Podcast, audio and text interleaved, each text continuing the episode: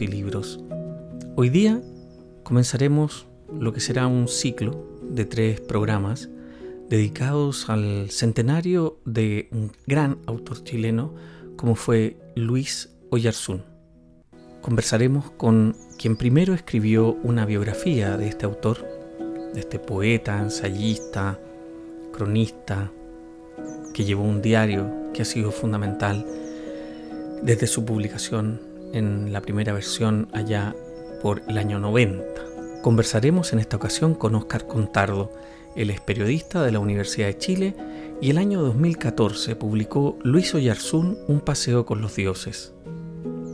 Él ha publicado además, junto a Macarena García, La Era Ochentera, TV, Pop y Under en el Chile de los 80, el 2005, Ciútico, Arribismo, Abajismo y Vida Social en Chile, el 2008, Raro, una historia gay de Chile, el 2011, Volver a los 17, Recuerdos de una generación en dictadura, el 2013, donde él es el editor, este libro de Luis Oyarzún de 2014 y más recientemente Rebaño, el año 2018. Y en 2020, con la editorial Planeta, antes de que fuera octubre. Conversemos con Oscar Contardo sobre Luis Oyarzún y su experiencia como escritor de la biografía que publicara Ediciones UDP en el año 2014, como les decía, con el título Luis Oyarzún, un paseo con los dioses. Antes de comenzar la conversación con Oscar Contardo, vamos a hacer una pequeña reseña de quién fue Luis Oyarzún. Nace en la ciudad de Santa Cruz el año 1920, exactamente el 14 de noviembre de 1920, y fallece en Valdivia el 26 de noviembre de 1972. Este intelectual chileno vive 52 años y su obra realmente está compuesta de una variada, prolífica producción, podríamos decir prosa, poesía, ensayo, formas de poder pensar la obra de Yarsun. Y por cierto, eh, cosas que están más centradas en el ámbito propiamente de la estética, hay otras que tienen que ver con temáticas literarias chilenas. Y por último una obra que quedó inconclusa y que ha tenido una importante recepción eh, posteriormente en un texto hermoso que se llama Defensa de la Tierra, que es un ensayo que se publica de manera póstuma en el año 1973 con prólogo de Jorge Millas y que tiene una edición relativamente reciente realizada por la Biblioteca Nacional de Chile. Bueno, no vamos a resumir aquí su obra, sino la idea y la invitación es que en estos tres programas que vamos a tener, el primero con Oscar Contardo, revisaremos su vida y su obra y los invitamos a, por cierto, buscar, revisar en las páginas de las principales librerías y por supuesto plataformas donde se pueda encontrar sus libros que han sido reeditados especialmente o cosas un poco más recientes que se puedan encontrar. El resto, por supuesto, se puede encontrar en librerías de libros usados, donde, por cierto, hoy día es difícil ir y buscar, pero donde encontramos siempre alguna copia de su obra temprana, como por ejemplo sus poemas en prosa, su poemario que se llama Ver, tiene un ensayo sobre el pensamiento de las tarrias del año 54, y así formatos distintos de, de su obra. Hay que decir que entre todo este material surge en el año 90 la primera edición realizada por el profesor Leonidas Morales, que falleció recientemente, profesor de la Universidad de Chile, y que publica en LAR el año 1990 una primera versión del diario de Luis Oyarzún. Luego, en 1995, a cargo del mismo Leonidas Morales, se publica Diario Íntimo, en un volumen ya más integral de todo el material.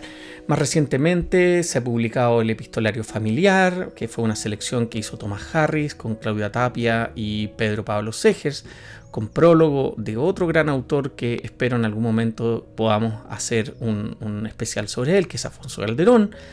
Luego se hizo una recopilación de su, de su obra poética en prosa, el 2002, a cargo de Pedro Pablo Segers, eso fue publicado en RIL. Y más recientemente, entre comillas, el 2006, la misma editorial RIL publica un volumen con una compilación y prólogo de textos, eso es bastante amplio, realizado por Thomas Harris, Daniela Schute y Pedro Pablo Segers, de, escritos de Luis Oyarzún.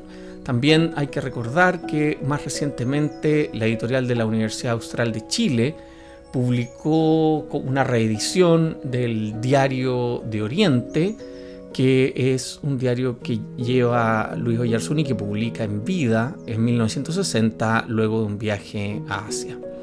Entonces quiero, quiero invitarlos para que conversemos con Oscar Contardo y entremos en este mundo, en este homenaje a uno de los grandes ensayistas, pensadores de Chile, como es Luis Oyarzún en su centenario, recordemos, nació el 14 de noviembre de 1920. Conversemos con Oscar Contardo.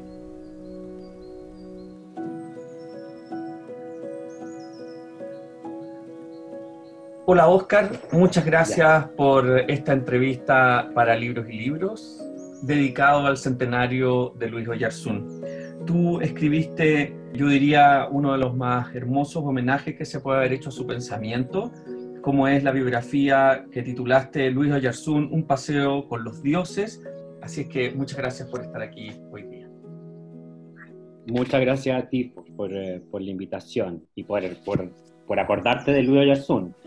Bueno, yo, yo comparto permanentemente con, con, sus textos más bien y, y cuando apareció la biografía para mí fue un regalo realmente porque permitió organizar una serie de elementos que uno tiene un poco, digamos, armado respecto de su diario, que quiero, digamos, comenzar por ahí comentando, porque su diario, claro, es una parte de su vida, pero no es todo, digamos, lo que, lo que fue como, como persona, como personaje, como académico, como poeta, como ensayista. ¿Cómo sentiste tú para que escribiste una biografía sobre él, el diario? ¿Qué es la percepción que tienes? El diario, el diario es el diario de un, de un hombre que vuelca en su diario todas aquellas impresiones, pensamientos de intimidad que, generalmente no le comenta a sus amigos. Aparece un Luis Oyarzún que es muy, no, no muy distinto, sino mucho más melancólico eh, mucho más cuestionador, mucho menos conformista que el que aparecía socialmente, porque socialmente Luis Oyarzún era conocido no solamente por su inteligencia, o primero por su inteligencia, sino por ser un hombre profundamente conciliador, profundamente comprensivo y profundamente generoso. Entonces, en los diarios aparece el filo, aparece eso de lo que no se habla, eh, las opiniones tremendas que tenía sobre eh, muchos de los escritores de su tiempo, muchos de los escritores de la generación del 50, que es una generación que le impulsa, las opiniones de sus favoritos, de la gente que le, o de las lecturas que tenía él, que, que, que aparecen en el diario y, que no, y, que, y, y, de las que sus amigos no comparten esas lecturas. La mayor parte de los amigos, de la gente que, que lo seguía y que lo admiraba, no hablaba de Virginia Woolf, que era súper admirada por él, no encontraban que la Mistral era muchísimo mejor que Neruda, que él lo dice, lo repite, y no hablaba de muchas de muchos otros autores y autoras sobre todo, que eso es, interesante, sobre las que él escribía en su diario. Entonces, el diario es una dimensión de un hombre que tenía muchas dimensiones. Y en el caso más concreto de, qué dimensión en términos como de tiempo, de época, es la dimensión a la que tenemos acceso a partir del diario es de 1949 hasta poco antes de su muerte, un periodo de cambio social en Chile, de cambio social y político súper importante, y un periodo en el que él alcanza un lugar como parte de una institución, la Universidad de Chile, que durante esa época ejercía como una suerte de Ministerio de Cultura. Y por lo tanto un lugar de privilegio para impulsar a muchos otros artistas. Entonces yo creo que el diario provee de una dimensión importante, pero no de todas las dimensiones, así como tiene periodos de silencio, porque recordemos un poco la historia del diario. La historia del diario es la siguiente. Él escribía desde niño un diario. O sea, la parte de niño adolescente no la tenemos.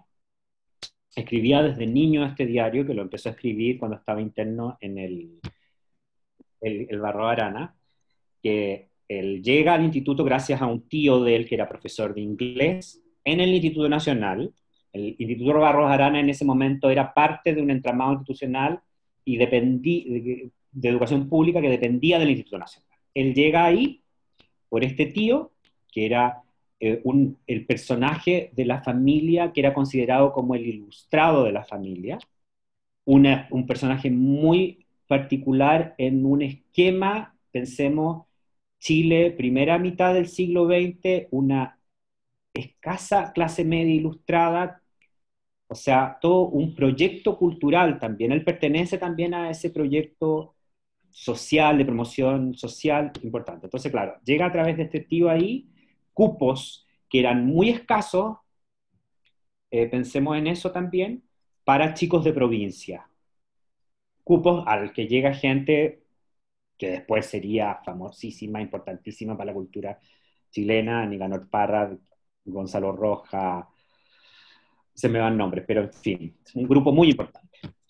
Llega ahí, gracias a, este tío, profesor de inglés, y viviendo solo, un chico que había crecido en Santa Cruz, en el pueblo, un chico de campo, solitario, y por lo tanto escribir este diario y cartearse con, los amigos que dejaba significaba un momento de reflexión y de, y de compañía. Estamos hablando de, no sé, un adolescente en esa época.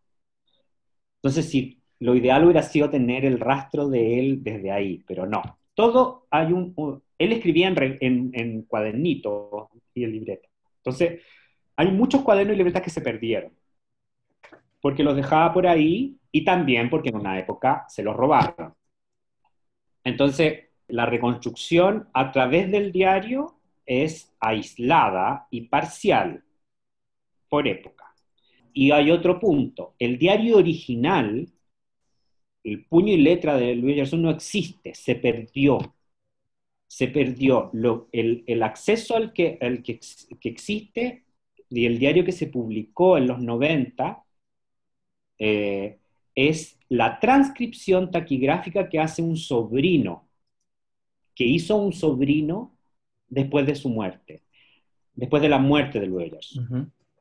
Esos diarios se perdieron porque eran, le pertenecían, porque se lo compró a la, madre que sobrevivió a Luegerson, se lo compró el señor eh, Sergio García Moreno, eh, de la familia del precolombino. Que era la Sergio García Ya. Y él, él le compró esto a la madre, seguramente para ayudarle económica, eh, económicamente en un minuto. Le compró este, eh, estos cuadernos, esta versión. Y antes de comprarlo, el sobrino le hizo una transcripción. Y todos esos cuadernos, todos esos originales, después se perdieron, después que este señor eh, García Larraín murió. Se perdió porque no sé. entonces lo que tenemos es la transcripción que hizo un sobrino de estos diarios, que estaban ya incompletos. Esa es una parte del material. Otra parte del material es una colección de epistolaria que está parte, partes publicadas y otra parte que, eh, que está eh, microfilmada en, en, el archivo de la Biblioteca Nacional. Ahí aparece ocho, ocho Luis Gallardo según el amigo, según la confianza, según lo que compartían con los amigos y según la época. ¿Y tú, tú sientes que, que, de alguna manera, bueno, yo creo personalmente que si hoy día reuniéramos, digamos, el material de cualquier persona que escribe y que lleva un diario, siempre vamos a encontrar esta especie como de polivalencia o incluso de, una contradicción, pero lo que sí me parece a mí que, mm, vino a complementar la, biografía que tú hiciste es el, del hombre público con este personaje que escribe el ensayo, con este personaje que es poeta, que es profesor, que, y, que tiene una carrera además meteórica, podríamos decir. Es, decano de la Facultad de Artes a, los, 30, a los 34 años.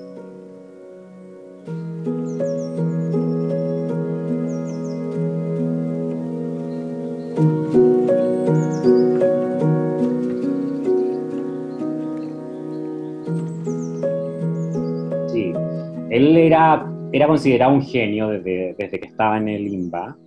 Volvamos también a ese... Él, él hizo su carrera dentro de una misma institución finalmente, que fue la educación pública y en la Universidad de Chile. Entonces, y él estudió dos carreras paralelas, derecho por, por conformar a ese tío Antonio, que era el tío que, le, que, lo, que lo llevó a Limba y a que, al que él detestaba, mm. lo detestaba, él tenía pesadillas con él, lo detestaba, que quería que fuera abogado, por lo que todo, todo padre quiere que, su hijo sea abogado y que no sea, no sé, periodista o licenciado en filosofía o lo que sea. nadie quiere eso. Bueno, en el caso de, de, Luis Yersun era eso, era lo mismo, pero Luis Yersun no solamente no le importaba el derecho, lo detestaba, detestaba y despreciaba profundamente la profesión de abogado. O sea, lo detestaba, lo, despreciaba. Egresó de derecho y paralelamente había hecho filosofía y nunca le interesó jurar como abogado, nunca le interesó nada, solamente terminó de estudiar y siguió la carrera como profesor de estética. Él fue el fundador del Departamento de Estética del Pedagógico de la Universidad de Chile, que era la segunda generación de un departamento de filosofía en términos modernos, digamos, de universidad moderna. La primera generación era la anterior a él, que había sido creada por inmigrantes eh, gente que venía escapando de la guerra en Europa y que formó este departamento de filosofía en, el pedagógico. Y él eh, es el, el, que forma el departamento de estética. Pero antes de eso ya le habían ofrecido otros trabajos, como coordinar, por ejemplo, las escuelas normales a nivel nacional, que era un, trabajo en el que él estuvo, y que en eso él, eh, en eso él pedía consejo uno y comentaba dos en su carteo con, con Gabriela Mistral, a quien admiraba como... Para él era la máxima figura de la cultura chilena, la, admiraba muchísimo, la quería muchísimo. De hecho, en, una de sus, en uno de esos, intercambios, Gabriela Mistral de alguna forma lo quería sacar de Chile, sugiere, de ahí todos sabemos que a nuestra el premio Nobel no le, no le simpatizaba mucho su país, con toda la razón del mundo, y él le dice, mira, mire, Gabriela, aquí hay mucho que hacer y yo siento que es mi deber.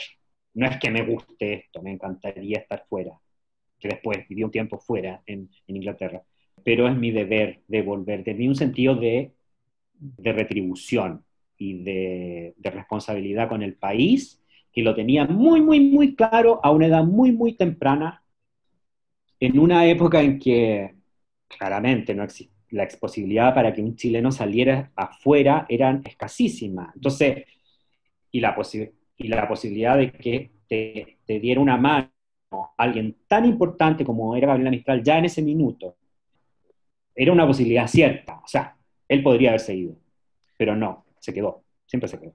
Mm ahí, eh, cuando yo leí el, libro que tú escribiste, eh, subrayé muchas partes porque realmente para mí fue como el pedazo que le faltaba a todo lo que había leído de Jackson.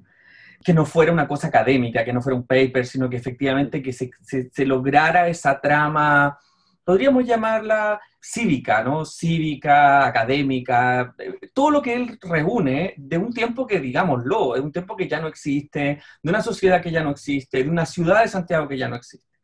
Y en la página 181 tú copias un fragmento del 27 de la entrada, del 27 de enero de 1962, donde Luis Oyarzún dice, cito, recorro los arrabales de Chile, país de arrabales y miserias.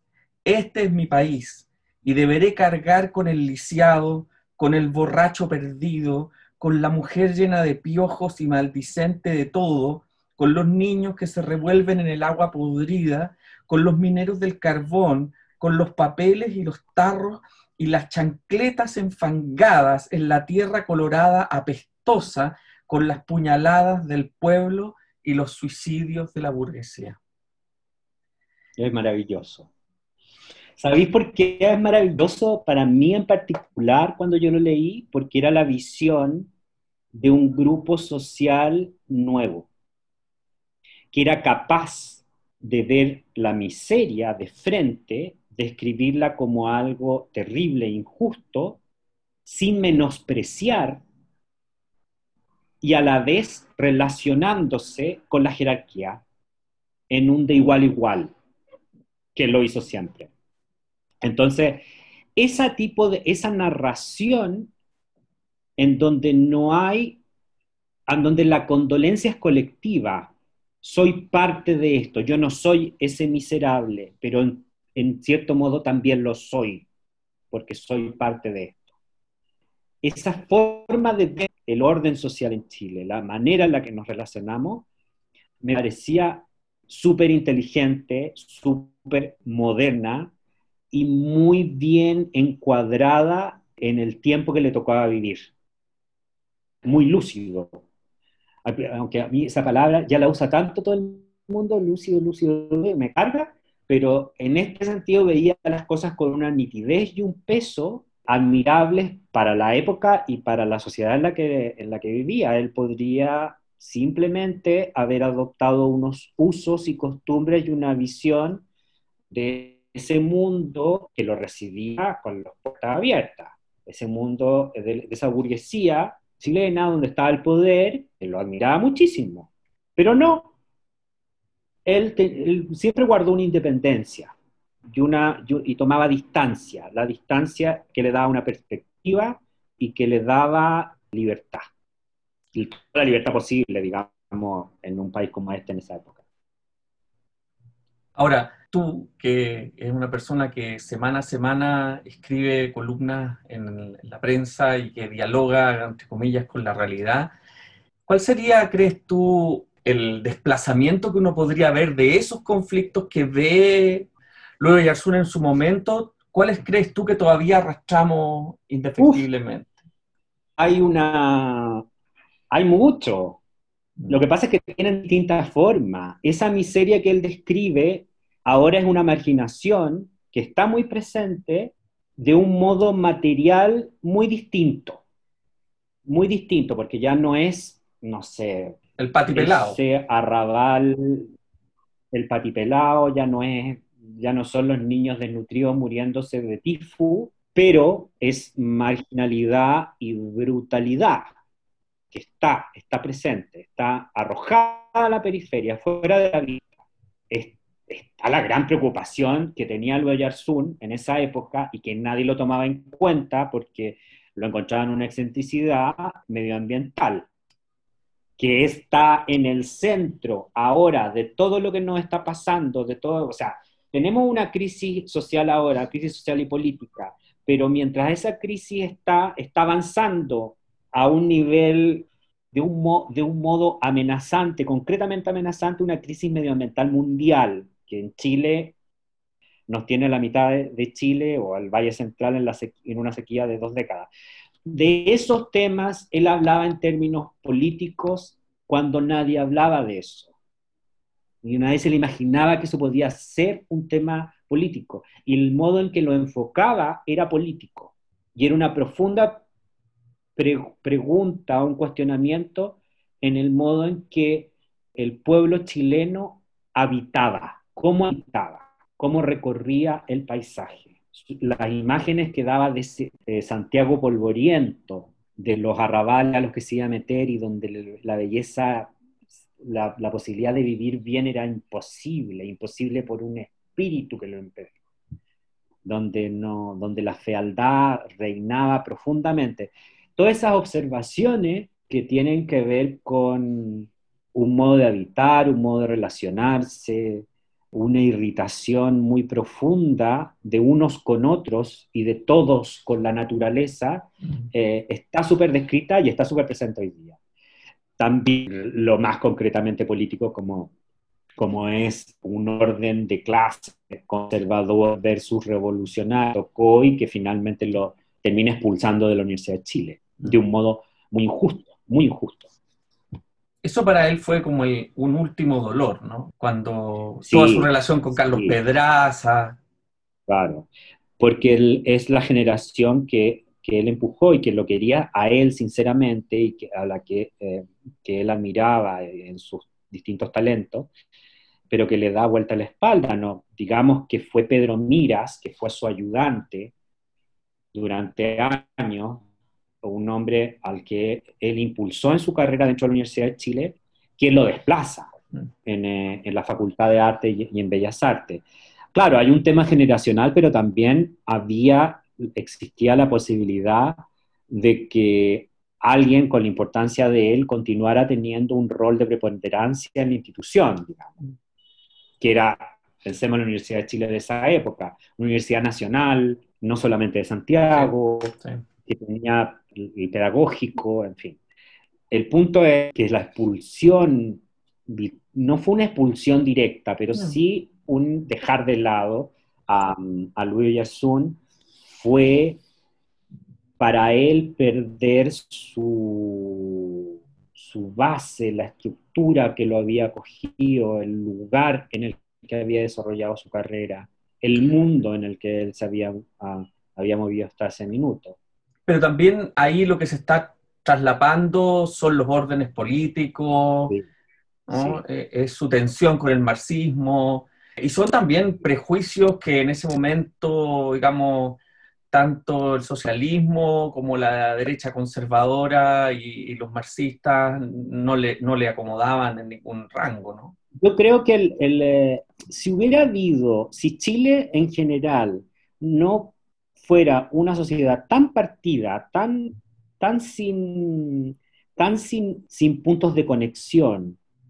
En ese tiempo había más, en el mundo cultural sobre todo.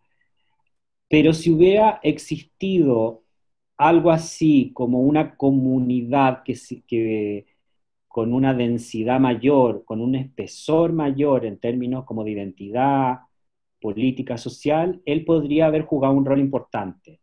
Pero lo que ocurrió es que había un quiebre, una fractura, y él salió expulsado. Mm. Entonces era, no para, para sus amigos, para ese mundo que, que había abrazado el marxismo y se había comprado toda la revolución, pero de una, y que, y que había transformado su literatura en un alma, o su arte, o lo, que fuera, en, en, una herramienta de lucha, eh, la figura de Luis Yarsun era una figura que no tenía lugar. Anacrónico. Anacrónico. ¿Qué crees tú que si tuvieras que volver a mirar la biografía que tú escribiste y pudieras hacerla más larga y más profunda y otras miradas, por supuesto, tu trabajo ya lo hiciste y aquí está, alguien tendrá que continuarla, porque de hecho yo creo que hay grandes deudas con Oyarzún, por ejemplo, el estudio de su poesía es algo que no se hace. Mi pregunta también es como que si tuvieras que volver a escribir esa, esa biografía, si pudieras pensar en otras aristas, digamos, que pudieran explotarse, ¿cuál crees tú que son los temas que han quedado fuera? Eh, y que todavía es necesario que se eh, revisen a, la luz que pareciera ser que nunca vamos a poder encontrar los volúmenes completos de sus diarios. Sí, lo que pasa es que, claro, en mi caso yo lo que hago es reunir mucha, mucha información, mucha, y después ver lo que me despejar. En el fondo, siempre tengo más de lo que termina siendo, tengo más información. Y el, el tema de las elecciones por lo básico, que es lo más relevante, pero también lo que le da como, como un, eh, lo, que transforma el texto en algo más orgánico, que, fluye. Hay momentos, yo creo, que claro, en los que me gustaría haber tenido más información. Los viajes fuera de Chile, que fueron importantes y que fueron muchos. Su relación con gente de fuera de Chile cómo lo veían desde fuera. Mm. Parece que lo veían bien, pero esa imagen desde fuera me hace falta. más que ese grupo que está súper visitado, que es, es, es, la generación que compartió con él y las generaciones que él impulsó. Su paso, digamos, y sus recorridos por Chile, los de él. Esos recorridos que hacía cosas insólitas, cuando un señor que, era, que había sido tres veces decano y que se iba en una citroneta o algo parecido a una citroneta donde aparecía, con otro señor amontonado, a ir a las plazas de los pueblos a declamar poesía, digamos. Eso no lo haría un decano actualmente. O sea, no lo haría un profesor de literatura.